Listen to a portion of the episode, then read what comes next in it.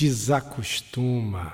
Estamos aqui de volta com mais um podcast Desacostuma. Hoje estou aqui recebendo as minhas coleguinhas, parceiras de longas conversas sobre a maternidade. Doutora Lívia Esteves, pediatra. Olá, boa tarde. E minha irmã, dentista também, Fernanda Vaz, que está aqui. A gente, na verdade, a gente vai fazer um bate-papo hoje sobre amamentação. Aquela coisa que a gente sabe como é. Não, não sabe, né? A gente pensa que sabe como é. Com tantas mudanças e, enfim, meus filhos já de 9, 12 anos e o povo aqui já com uma filharada também, a gente vai dar a nossa opinião e a Lívia com uma opinião mais técnica com relação à amamentação hoje em dia. Porque na época que eu tive filho, vou falar um pouco da minha experiência, tá? Tudo bem. Obrigada. Uhum. É, eu realmente não estava preparada para amamentar o Felipe, assim, o meu filho mais velho. Foi muito sofrimento. Assim, eu, na verdade, casei, mudei literalmente e tive filho. Fui para a maternidade quando fizeram minha mudança da minha casa e quando eu voltei, eu voltei para minha casa nova. Estava ali aprendendo o que era ter uma casa e ter um filho, tudo junto ao mesmo tempo. Foi muito sofrido. Chegou uma hora que eu liguei para o meu pediatra e falei: Olha só, quanto é que eu dou de fórmula para essa criança? Não vai dar para mim. Preciso de uma ajuda. Fiz ali uma amamentação combinada. Hoje, como nutricionista, eu sei da importância da amamentação, né? Para uma criança, mas ao mesmo tempo queria saber da Lívia até que ponto essa amamentação é saudável quando a gente sabe que existe um sofrimento, né? Então, na verdade, você falou sobre é, essa questão da conjuntura. Então, tem vários pontos para a gente analisar. Nem sempre o filho foi planejado, nem sempre a gravidez aconteceu no momento ideal. E muitas vezes até acontece. Atualmente a gente vê é, uma disponibilidade de informação muito grande e a pessoa é, engravida de forma desejada e planejada, ela se nutre de todo tipo de informação, procura todo tipo de informação, cursos online, presenciais e o filho nasce. E daí em diante, é, ainda que ela tenha estudado muito, a verdade começa a se desenrolar daí em diante. De uma forma, né, às, às vezes completamente diferente do que a gente organizou mentalmente na cabeça. É, né? existem consultoras de alimentação, fonoaudiólogas, grupo de apoio, né, de pós-parto, rodas de apoio, mas em paralelo tem um bebê chorando de fome, tem uma mãe puérpera muito ávida por acalmar esse bebê. Então, assim, todo apoio é fundamental. Essa mãe precisa de apoio do parceiro, da família, de pessoas que ela confie, de uma equipe que cerque ela desse apoio também. Às vezes é necessário uma ajuda ajuda específica em relação à pega do bebê. Às vezes são necessários esforços é, em relação à mama, fissura. Hoje em dia tem uma gama de atitudes em prol da amamentação. Isso que a Paula falou de ter sofrido e a fórmula ter sido a única opção, hoje em dia a gente pode vencer essa fraqueza, porque fácil não é para ninguém. Mas o que eu gostaria assim da gente passar para todo mundo, uma, uma sensação de que ainda assim, algumas mães não seguirão com a alimentação do seu filho. E tá tudo bem, né? Assim, com certeza. Nossa. Eu acho que, não sei, a sua experiência de gêmeos, né? Amamentando dois. Não, a minha experiência de gêmeos eu acho assim que foi boa, ao mesmo tempo hilária. Porque minha própria mãe dizia: Eu não consegui amamentar vocês, você não vai ter leite e você não tem leite. E aí, mas assim, eu fui muito segura, que meu pediatra falou, Fernanda, olha, gêmeos, para ganhar peso, é muito difícil para você garantir o ganho do peso. Pode ser que seja necessário usar a fórmula como complemento. Então, eu fui muito tranquila, eu ia fazer o que eu pudesse, mas se precisasse tomar a fórmula, eu confiava naquele pediatra, em toda aquela pesquisa de nutrição, e eu falei, vamos tomar o leite. Porque uma coisa que eu não sabia e que a Lívia falou é que hoje em dia existe muito, né, um julgamento da mãe que não amamenta. Na minha época, não sei, gente, Felipe tem 12 anos, para mim foi uma coisa muito, assim, óbvio, gente, que eu entendo e eu sei tudo que o leite materno é capaz de fazer, mas por mim, naquele momento, eu não estava conseguindo, sabe? Eu lembro que eu olhava para minha irmã, que tinha gêmeos e que estava conseguindo muito mais do que eu, só que eu falei uma hora para mim, não vai dar. Já no meu segundo filho foi muito mais tranquilo, porque também tem isso, né? A gente já entende muito mais do processo, apesar de que cada filho é um filho, mas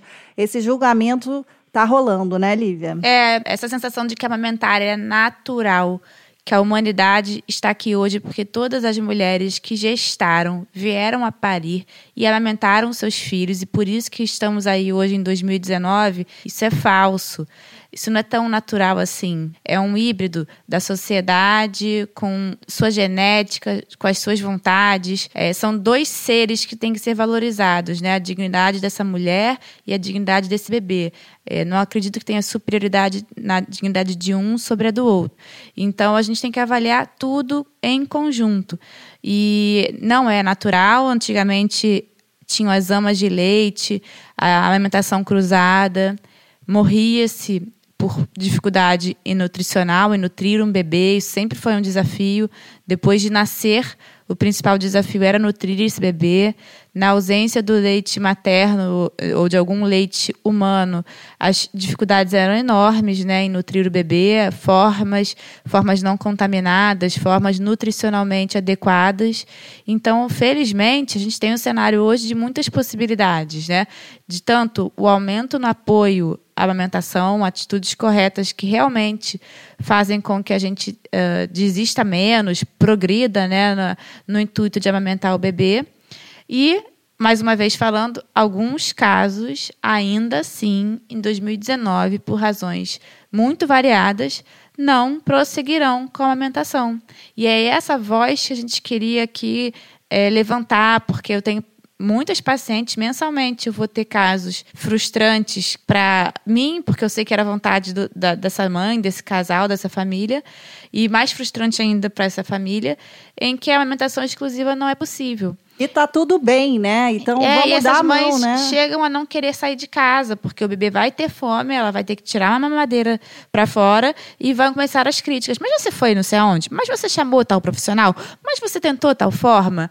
E isso é assim, ninguém tem noção de quão opressor isso é para essa mãe. Eu tenho mães que não saíam de casa para evitar a fome fora de casa e evitar o olhar de toda a sociedade perante essa mulher que tem um bebê pequeno no colo às vezes leite dentro do peito e não consegue amamentar. Ai, Muito constrangimento gente. isso, gente. Porque eu me lembro o dia que você me falou assim, eu não estou conseguindo. Eu falei, liga para o pediatra. Não, eu não estou conseguindo, não. A gente, eu, o Felipe nasceu em abril o meu peito esquerdo, não lembro, ficou muito machucado, eu só dava o direito. E aí no dia das mães, você olhou e falou assim: seu peito tá muito grande o direito, né? Tá muito desigual. Tá muito desigual. Eu falei: ah, só tô dando um. Uhum.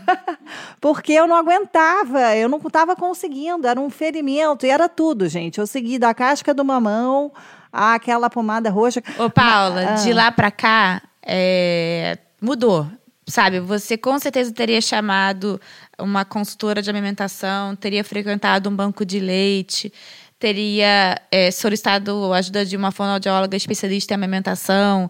Isso mudou. E esse suporte, ele vai ser efetivo em muitos casos mesmo. Nada substitui o trabalho psicológico emocional dessa mãe em, em vencer certas etapas, sabe? Nada vence a relação íntima que você tem que desenvolver com seu filho. Nenhum profissional, nenhum livro, nenhum curso online substitui essa relação. Então, muita coisa mudou. Mas ainda assim, alguns casos, e por razões variadas, podendo ser até vontade materna mesmo, de não amamentar ou não é possível prosseguir com a amamentação ou a amamentação exclusiva.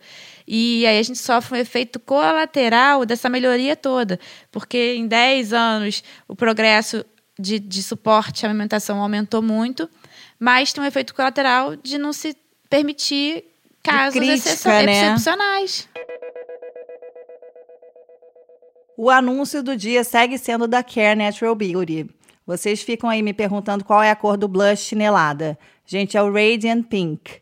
A gente passa ele, ele não é tão cremoso, ele fica com uma textura mais de pozinho. Também pode usar ele como batom eu não sou muito do grupo de usar muito batom, mas eu acho que ele dá uma corzinha rosa assim no lábio, aquele look saudável, sabe? Outro que eu tô amando é a máscara de cílios que ela tá tratando os cílios. Então ela não tem aquela coisa de você passar a máscara e depois para tirar, você tira todos os seus cílios, né? Ela não tem aquela dificuldade que você passa a máscara na sexta e na outra quinta você segue com aquele look panda.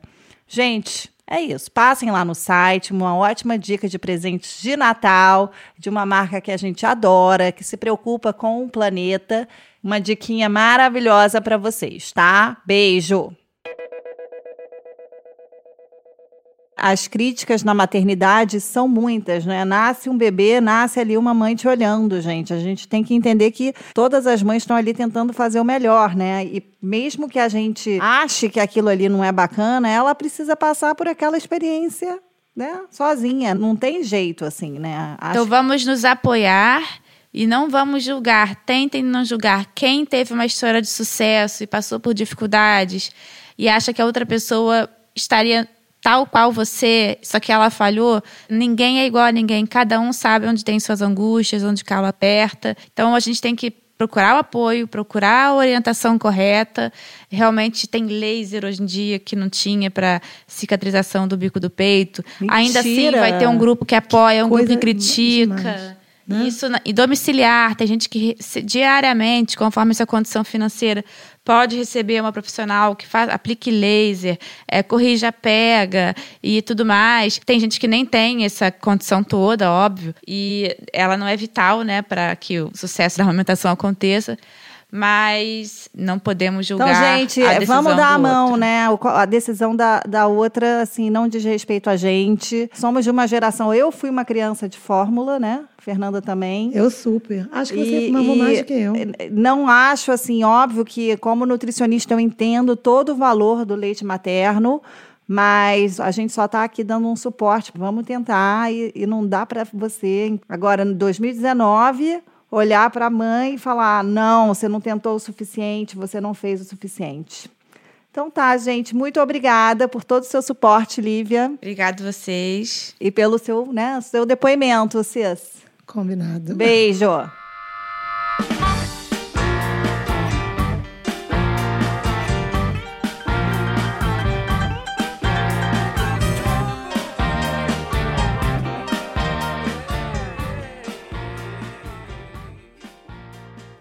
Mais um podcast aqui para o nosso grupo. A gente não está aqui para julgar se é bom ou se é ruim amamentar. A gente estava conversando sobre é, o que acontece com aquela mãe naquele momento, que às vezes nas campanhas, nas divulgações, você vê aquela mãe linda, maravilhosa, assim, olheira, com aquele bebê maravilhoso, e muitas vezes a realidade na sua casa não é essa e você não está se encaixando naquele padrão. E o assunto também rendeu e desenvolveu para o lado de como a mãe se sente ao amamentar em público. Existe tanta campanha de amamentação, mas ainda amamentar em público é uma coisa que existe um tabu. Acho que o Brasil está bem avançado em relação a isso. Acho que as mulheres aqui, o clima favorece e tudo. E coletando informações de várias pessoas ao redor do mundo por esse podcast internacional. Eu tive depoimentos de pessoas em Londres, em Nova York, Los Angeles, no Middle West, no Cazaquistão. Gente, estamos muito internacional. E isso rendeu muito mais do que eu esperava.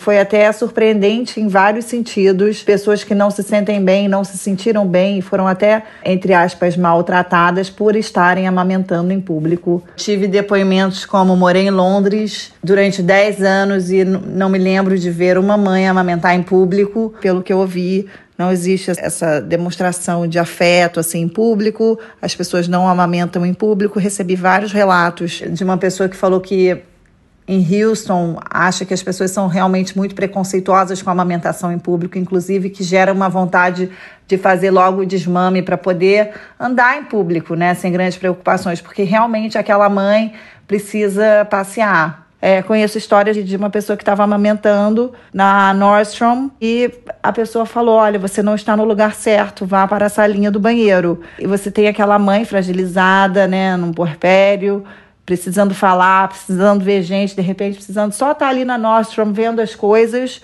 E não, ela tem que se isolar num quartinho. Tem no aeroporto, inclusive num aeroporto nos Estados Unidos, um quartinho sem parede, sem janela, para você ficar ali bem isolada com seu bebê naquele baby blues. Agora tem a Cami Lento, nossa amiga, que falou que não teve problema para amamentar o baby Ben em público, amamentou em vários restaurantes, ninguém nunca reclamou. Eu acho que em Nova York é um ponto fora da curva, realmente, nos Estados Unidos, porque tem muita gente de muitas culturas. Ela falou que usava umas blusas apropriadas, né, que, que para cobrir. E quando ele começou realmente a ficar muito distraído e fez o processo ficar desconfortável para ela, ela começou a tirar o leite e dar em mamadeira, porque é aquela fase que a criança pega o peito 10 segundos e aí vira porque ouviu um barulho, né? Mas isso é uma opção dela, ela teve essa opção e ela teve essa opção de amamentar em público e não foi criticada, julgada, olhar com olhares tortos. Mas ao mesmo tempo recebi relatos de uma, uma amiga minha que mora no Cazaquistão, que falou que tem sim mães amamentando em público, apesar de ser um país muçulmano. Eu acho que tem a ver com a cultura, mas essa forma de julgar e falar que a mãe tem que ir para determinado lugar para amamentar dificulta a amamentação, uma coisa que é importante, que é difícil, que aquela mãe está sofrendo. Então, assim, é difícil para a mãe que não está amamentando, que tem que levar a mamadeira, que vai ser julgada pela outra, que vai falar que quanto ela tentou, e é difícil para a mãe que está amamentando, que também está sendo julgada porque botou o peito para fora. Então, gente, pelo amor de Deus, eu não sei. Não sei como é que resolve essa situação. Só estou aqui debatendo ela com vocês e mostrando para vocês esses feedbacks que me trouxeram. E acho que realmente a gente precisa falar sobre isso mais e botar de uma forma mais verdadeira esse assunto na mesa. Que a gente tem todas essas campanhas de amamentação, sabe da importância da amamentação, sabe das dificuldades todas que você tem em amamentar se tem leite, não tem produção, duto, mastite. E ainda assim, ainda tem essa dificuldade que é o preconceito das pessoas com relação à amamentação em público. Existe ainda uma dualidade muito grande em relação à amamentação e você ter ali seu peito para fora. O peito ainda é um, uma parte do corpo erotizada em vários lugares do mundo e é, tem pessoas ali que consideram aquilo como uma agressão. Eu acho que a gente deveria ter esse direito de poder amamentar em público. Óbvio que se sentindo bem. Tem gente que não se sente bem, tem gente que prefere um lugar mais isolado, mas você ser assim convidada a mudar de lugar por estar amamentando, eu acho que cabe às mulheres, a gente precisa um pouco se impor em relação a isso. E a mulher está ali fragilizada nesse puerpério e muitas vezes ela não consegue. Então fica aí essa reflexão para gente né? Acho que é um assunto que a gente precisa falar mais, botar esse peito na mesa e mostrar que realmente é difícil, mas que é importante e que a gente tenta. E existem casos e casos. Como disse a doutora Lívia, ainda assim ela vai ter ou não sucesso. Isso a gente não sabe, depende de vários fatores. E o que a gente tem que ter é mais empatia, né? Se colocar no lugar do outro e entender que aquela mãe está fazendo ali o que ela acha melhor para o filho dela, com a realidade dela. Minha experiência amamentando aqui, eu particularmente, eu não, não me sinto totalmente à vontade de botar o peito para fora. Eu normalmente uso uma cobertinha quando eu vou amamentar, mas eu conheço muitas amigas que fazem. Eu já agora atualmente já estou mais relax em relação a isso. As pessoas procuram disfarçar, não existe uma discriminação, nunca passei uma coisa de discriminação assim de de uma coisa, sabe, é, acuada, não. Nunca experimentei fazer num lugar assim muito louco, assim, mas já fiz em restaurante. Eu sinto que assim, nos lugares que são mais moms friendly, totalmente relax. Ah, hoje em dia o Gabriel detesta aquela cover. Então eu boto a cover por cima, assim, no ombro, não chego a cobri-lo, mas eu cubro para não ficar totalmente assim aberto. Eu não pego, boto o peito para fora totalmente, não porque eu me sinto meio envergonhada, principalmente se tiverem pessoas conhecidas minhas, tipo homens, não pra, totalmente para fora, uma certa escondidinha, sabe? Não, eu boto sempre um paninho perto, assim, para cobrir os arredores, sabe? A minha experiência aqui é que, assim, a maioria das mães amamentam muito mais até do que minha, minha experiência no Brasil. Eu vejo assim, normalmente as mães amamentando é, tranquilamente, não necessariamente com aquela cover, mas sempre cobrindo um pouquinho a área, sabe? Sem ser totalmente aparente. Várias pessoas sempre, quando às vezes eu tento botar cover ou me cobrir, muitas pessoas já falaram, ah, relaxa, tipo, quando vem que o Gabriel tá, tá assim, super irritado com a cover.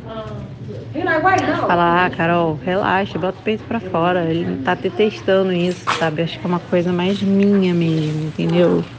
Agora eu tenho relaxado cada vez mais em relação a isso. Tá bom? Beijo. Oi, bom dia. Minha voz tá meio ruim que eu acabei de acordar para ir para academia, deixando bem claro. É, a minha experiência de amamentação já foi meio complicada por si só, porque eu acho que eu não tive leite suficiente. O que, que aconteceu? Quando eu tinha 19 anos, eu fiz uma cirurgia nos dois seios para tirar fibroadenomas. Tenho a impressão, só saberei no próximo filho, acho, que isso afetou os meus dutos. Então, o que aconteceu? Meu peito enchia, enchia, enchia, ficava quente, do, doía e tal, mas o leite não saía. Tipo, eu apertava o peito não saía um jato de leite, saía gotinhas, sabe? E a Maria berrava, né? não ganhava peso, estava sempre com fome. Os primeiros, isso foram assim, os primeiros, sei lá, cinco dias. E eu não sabia o que fazer, aí eu não queria dar a fórmula, porque eu tinha todos aqueles preconceitos que as pessoas têm com fórmula e a mamadeira, porque imagina se eu vou dar mamadeira, ela vai confundir os bicos e tal. Isso já foi um pouco traumatizante para mim, independente de onde eu estivesse, né, assim, em relação ao país. Acho que por eu estar na Rússia, eu até chamei uma consultora de amamentação, mas eu não gostei dela. Foi horrível, foi até meio traumatizante ela ter vindo, porque ela nem botou a Maria no meu peito, foi bem numa ela chegou atrasada e foi bem na hora que a Maria já estava meio que dormindo. E ela ficou me ensinando como dar a fórmula para Maria sem ser na mamadeira, tipo, usando aquela sonda, colher, copinho, mas assim, ela nem botou a Maria no meu peito para ver a pega, sabe? Então foi uma experiência muito ruim que eu tive com a consultora de amamentação. E aí isso me deixou ainda pior ainda, assim, né? Tipo, sofrendo e tal. E aí eu conversando com outras amigas que passaram por coisas parecidas, eu resolvi que eu amamentava, eu dava o peito para ela 15 minutos em cada peito. Dava um complemento que no primeiro dia eu não quis dar mamadeira, no segundo já falei, pode dar, porque eu não tinha condições de ficar com um copinho, a menina chorando, e o copinho cai leite, não sei o quê. E aí, enquanto alguém dava mamadeira para ela, eu pegava a bombinha e bombeava 15 minutos em cada peito para poder estimular a produção de leite. Eu fazia isso assim, sete vezes por dia, cinco vezes por dia. Tipo, eu nunca descansava, porque eu estava sempre meia hora naquela bombinha e aí daqui a pouco já era hora de novo de mamar. Enfim, era um parto. Então, foi uma experiência muito ruim para mim, principalmente no começo. É, mas eu insisti porque eu queria amamentar. Por isso, o que, que acontece? Quando a Maria tinha uns dois meses, oito semanas, primeira vez que eu apertei meu peito, saiu um jato de leite. Foi emocionante, eu fiquei, nossa, um jato e tal. Aí eu continuei esse esquema, que eu sempre amamentava primeiro, e aí eu não tinha esse limite de 15 minutos mais, eu, assim, amamentava e sentia até onde ela, enquanto ela estava interessada, mas ela também nunca foi de largar o peito rápido. Então eu ficava pelo menos assim 40 minutos com ela no peito, variando de peito, enfim. E depois a gente dava um complemento. E eu fiz a amamentação mista até oito meses. Eu parei porque eu quis. E ela já comia super bem, só mamava uma vez ao dia. Tipo, ela já comia todas as comidas, fazia todas as refeições e tal. Sempre comeu super bem. Então, o que, que acontece? Por eu ter essa praticidade da amamentação mista, ou seja, minha filha mamava no peito e mamava mamadeira, eu sempre tinha mamadeira comigo, porque se eu fosse passar muito tempo na rua, mesmo que eu fosse dar só o peito, eu passei a amamentação inteira insegura, achando que o meu peito não era suficiente, entendeu? Acho que às vezes até era, em algumas mamadas, eu acho que eu até tinha bastante leite, porque ela golfava muito depois que ela mamava o peito. Antes de eu dar mamadeira, às vezes eu não dava mamadeira, mas enfim. Tinha outra questão também que ela nasceu no frio. Nunca existiu essa coisa do tipo, nossa, abri a blusa e fiquei com o peito todo de fora na rua. Não, nunca aconteceu, porque sempre estava muito frio. Então eu usava umas blusinhas de regatas de amamentação por baixo da roupa que eu tivesse. Se fosse um suéter, se fosse uma camiseta normal, se fosse uma camisa de botão. Então eu só abria aí essa camiseta, eu levantava o suéter, o que quer que seja, né? Abaixava a blusinha de amamentação e amamentava. E aí, se eu tivesse num lugar muito cheio, muita confusão e eu não tivesse me sentindo bem para amamentar, eu dava uma mamadeira, sabe? Então, assim, foi bem prático nesse sentido. Nunca passei por uma situação de, nossa, eu estava amamentando e, e senti olhares, nada disso, assim. Eu tenho muitas amigas que tiveram bebê na Rússia e aqui, né, no Cazaquistão, onde eu moro. E todas amamentam, amamentam onde quer que seja e sem nenhum pudor, assim. Mas não é um lugar que você anda na rua e tá todo mundo, uau, peito de fora. Mas você vê pessoas amamentando normalmente, tá?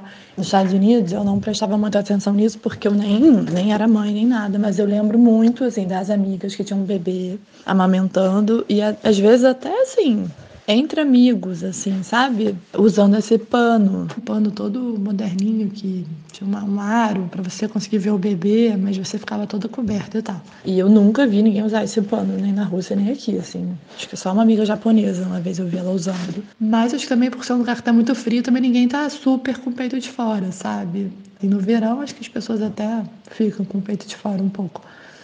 Mas eu não vejo nenhum tipo de pudor ou preconceito com quem amamenta, não. Pelo menos não, assim, nos lugares que eu vou e com as pessoas com quem eu convivo, né? Também convivo com as pessoas que são de várias nacionalidades, né? De diferentes culturas, né? Não só com os casaques, mas eu nunca vi nenhum tipo de preconceito, nem aqui, nem na Rússia. Mas eu acho também que tem muita gente aqui e na Rússia que não amamenta, que dá mamadeira, entendeu? Também tem isso. Então, não sei se a taxa de amamentação é tão alta a ponto de você andar na rua e ver todo mundo amamentando. Mas eu lembro também, logo que eu cheguei aqui, que eu ainda amamentava, a Maria era pequenininha, 4, 5 meses, que eu ia, sei lá, no shopping, aí eu queria amamentar, eu sentava num banquinho no shopping, assim, claro que eu tentava um lugar um pouco mais calmo, né, assim, mais pelo bebê também. Um lugar um pouco mais calmo, às vezes se tivesse um banquinho de frente para uma janela, né, não de frente para mil pessoas passando, até porque tem uma idade que o bebê se distrai com tudo, né. Nunca tive muito pudor com relação às pessoas, sabe? E eu acho que aqui em geral as pessoas não têm mesmo, não, é tranquilo. Eu acho que às vezes também essa sensação do preconceito tá na pessoa e não no lugar. Não tô querendo desmerecer quem se sente é, acuada, tá? Mas eu acho também que tem uma coisa assim de você se empoderar e, e, e amamentar. Achei muito chique participar do podcast. É, amamentar é tipo mais uma dessas coisas que mudam muito com a maternidade, principalmente em relação ao nosso próprio corpo, né? Porque é, se você faz cesárea ou se você faz parto normal, o seu corpo teve que engordar um tanto ali, a dar uma afrouxada boa e depois desafrouxar, então ele fica meio gelatinoso, a sua vagina fica esquisita, ou você tem um corte legal ali embaixo no umbigo que precisa cicatrizar. Um monte de gente olhou todas as suas partes íntimas mais de cinco vezes e você nunca viu elas antes e provavelmente nunca vai ver elas depois. Na hora que você decide amamentar em público, se você colocar esses fatores na balança, você coloca o mamilão lá para fora de boa, esguichando leite e um abraço. Porque, nossa, olha tanta coisa que a gente passa na maternidade, um mamilo para fora, uma... É, deixou de ser algo relevante na nossa vida. Sendo que antes, se a gente tomava um caldo na praia e saía um, pouquinho de auréola, a gente já ficava super nervosa, né? Agora não. Agora, se sair o mamilo e se tá caindo, pingando leite, dane-se.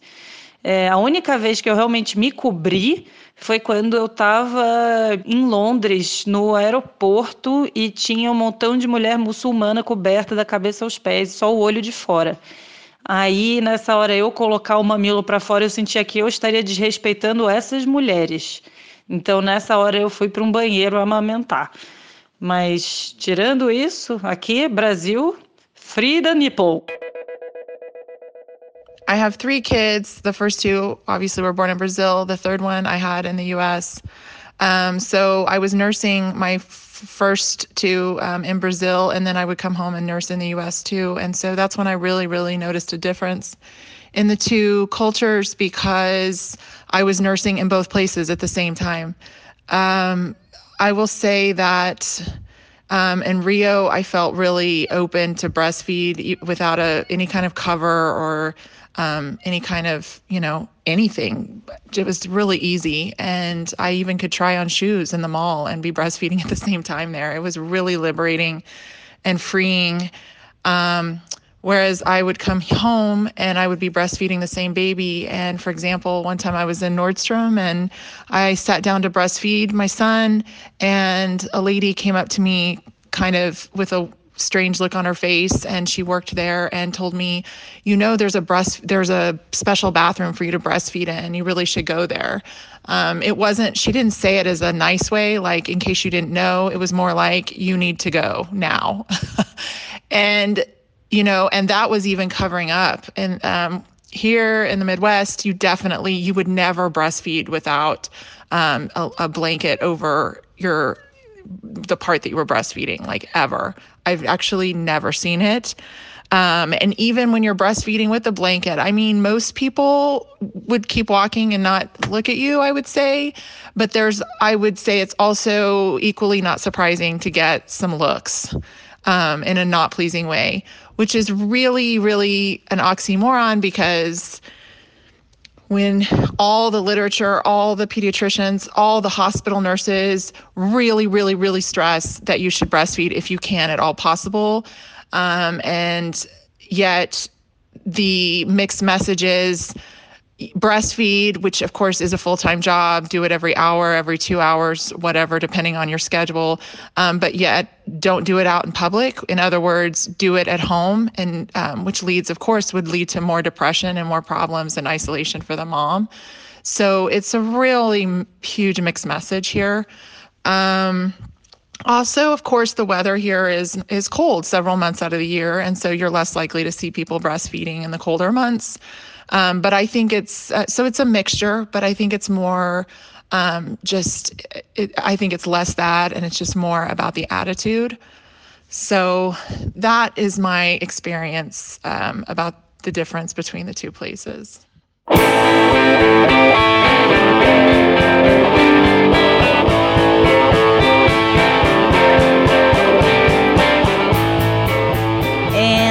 Mais um assunto aqui para vocês. A gente lançou a campanha oficial de apadrinhamento desse podcast. Então, se você estiver gostando desse nosso conteúdo, dessa nossa empreitada e quiser ajudar, é só entrar no site padrim.com, padrim com M. A gente não inventou isso, tá? A gente está copiando vários podcasts que já fazem isso e é uma forma de vocês ajudarem a mídia independente a produzir mais e mais conteúdos, porque existe um custo operacional de material, de equipamento. Então, isso é uma forma dos podcasts continuarem produzindo. No site do Padrim tem tudo explicado, a categoria que você quiser participar. A gente vai ter brindes exclusivos com o nosso selo especialíssimo Desacostuma, das nossas marcas maravilhosas, que são todas parceiras aqui desse podcast, tá bom? Vejo vocês e espero vocês lá também. Muito obrigada também por todos os reviews que vocês deixaram no Apple Podcast. Quero agradecer hoje especialmente a Fernanda da Rússia, que deixou um review elogiando o último de Crianças e Exercício. Já fica aí o gancho para vocês maratonarem os outros episódios. Já faz esse combo na academia, né, que a gente já otimiza. E você que não deixou um review, faz favorzinho. Pode deixar lá também a sugestão de tema para os próximos. E aí a gente, como comunidade, só tende a crescer. Vou adorar receber sugestão, tá? Então é isso, meu povo tem muito dever de casa. Vamos organizar tudo direitinho para não ficar para 2020. O podcast Desacostuma é uma produção minha com Bruno Valanci e Morango Vaz. Queria agradecer por todo o apoio e toda a dedicação com a minha pessoa desacostuma.